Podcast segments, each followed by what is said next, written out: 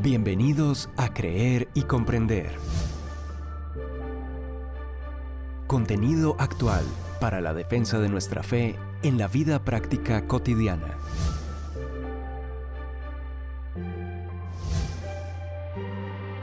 Un tiempo de aprendizaje junto al autor, conferencista y apologista Arturo Rojas. Iniciamos.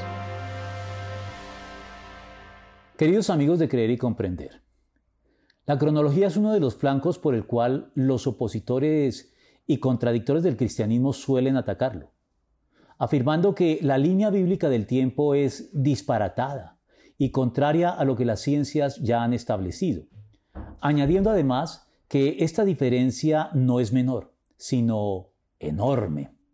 Por lo que algunos afirman incluso que la cronología bíblica ni siquiera debería considerarse con seriedad, sino a lo sumo para hacer algún chiste y mostrar lo ingenuos, crédulos e ignorantes científicamente hablando que serían los cristianos.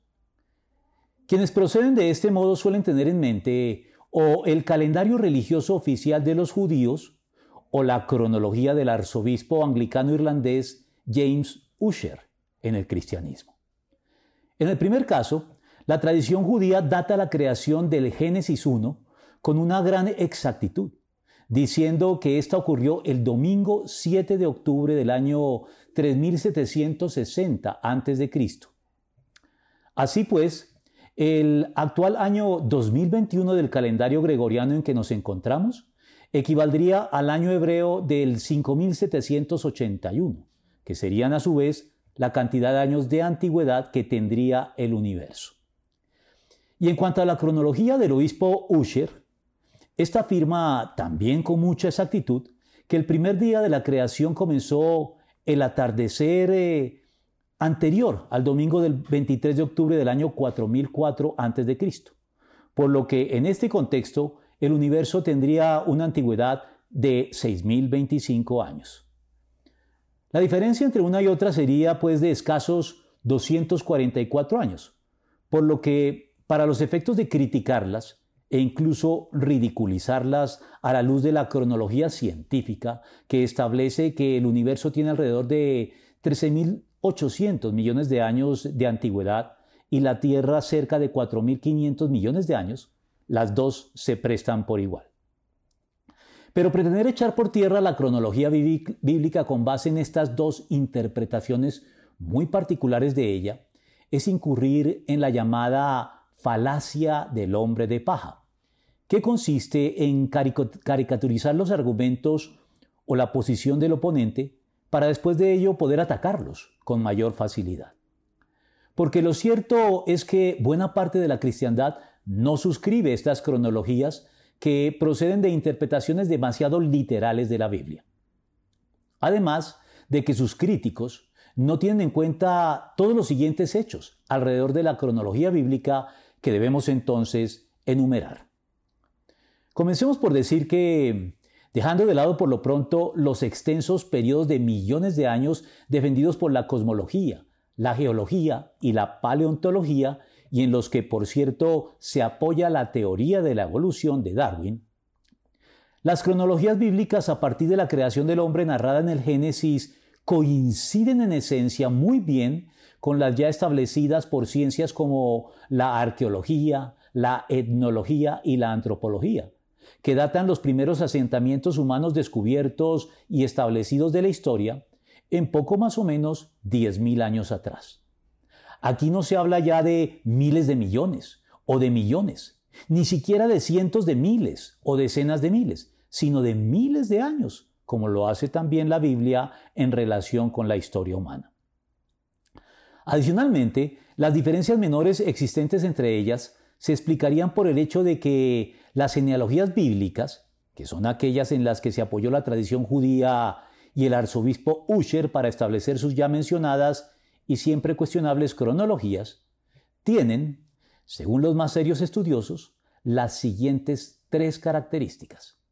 En primer lugar, las genealogías bíblicas no son exhaustivas, es decir, que pueden contener lagunas, saltos o intervalos premeditadamente omitidos en las líneas de descendencia registradas, sin que esto obre en perjuicio de su veracidad, confiabilidad e historicidad.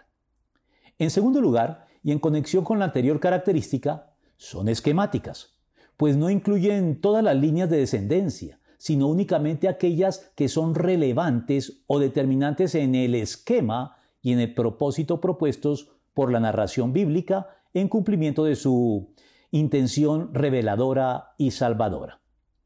Y por último, y no obstante lo anterior, son representativas, porque los nombres incluidos en ellas representan con suficiencia a todos los que se hayan podido omitir.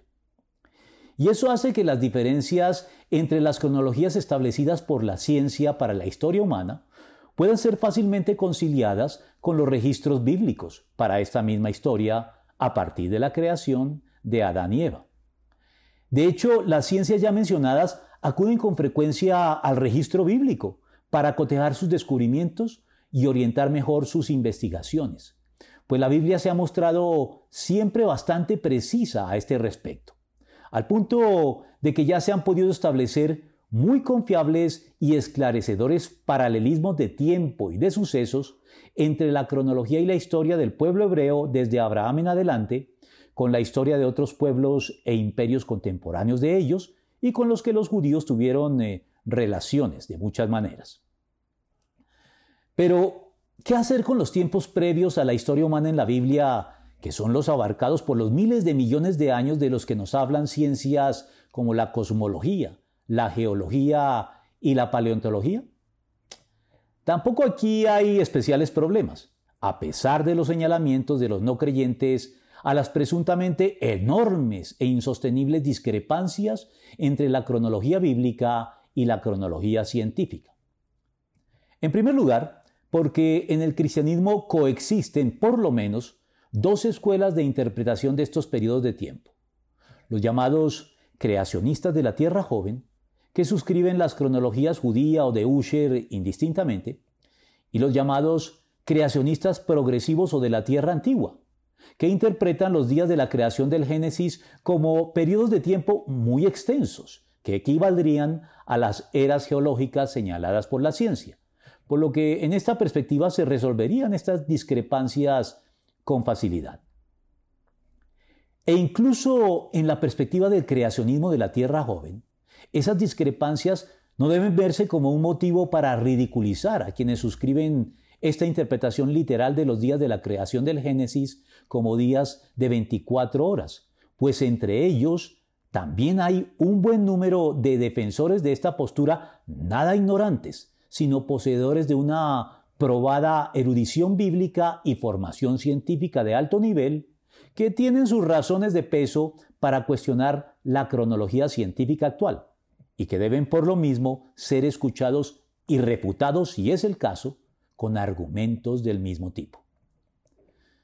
Pero para no dejar inconcluso este punto, la argumentación de estos creyentes gira alrededor del hecho de que la gran antigüedad atribuida por la ciencia al universo y a la Tierra es aparente, señalando hechos científicos que fundamentan su afirmación al respecto.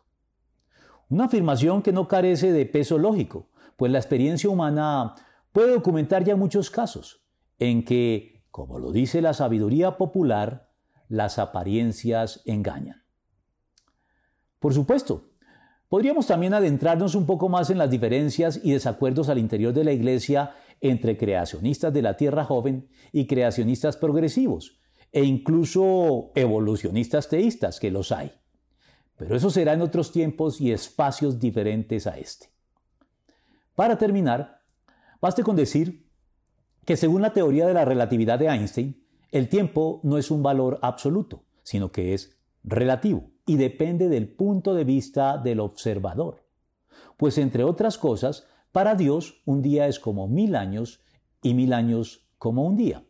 Por lo que en gracia de discusión es perfectamente plausible que desde el punto de vista de Dios los días de la creación del Génesis hayan sido días de 24 horas, pero desde el punto de vista de la humanidad en la Tierra, pueden ser al mismo tiempo extensos periodos de tiempo como los postulados por la ciencia actual.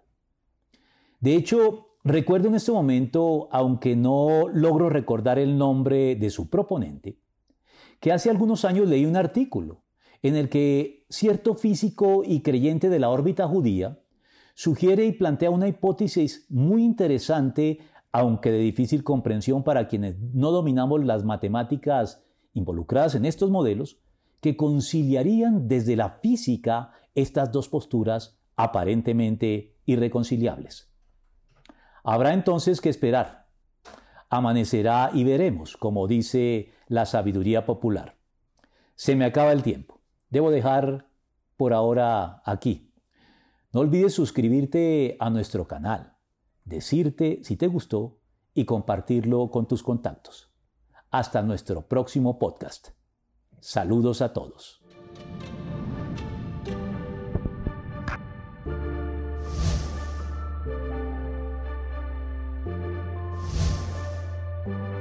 Confiamos en que este tiempo de aprendizaje te haya sido de provecho. Te invitamos a compartirlo, suscribirte y seguirnos en nuestros canales digitales de Creer y Comprender. Hasta nuestro próximo podcast.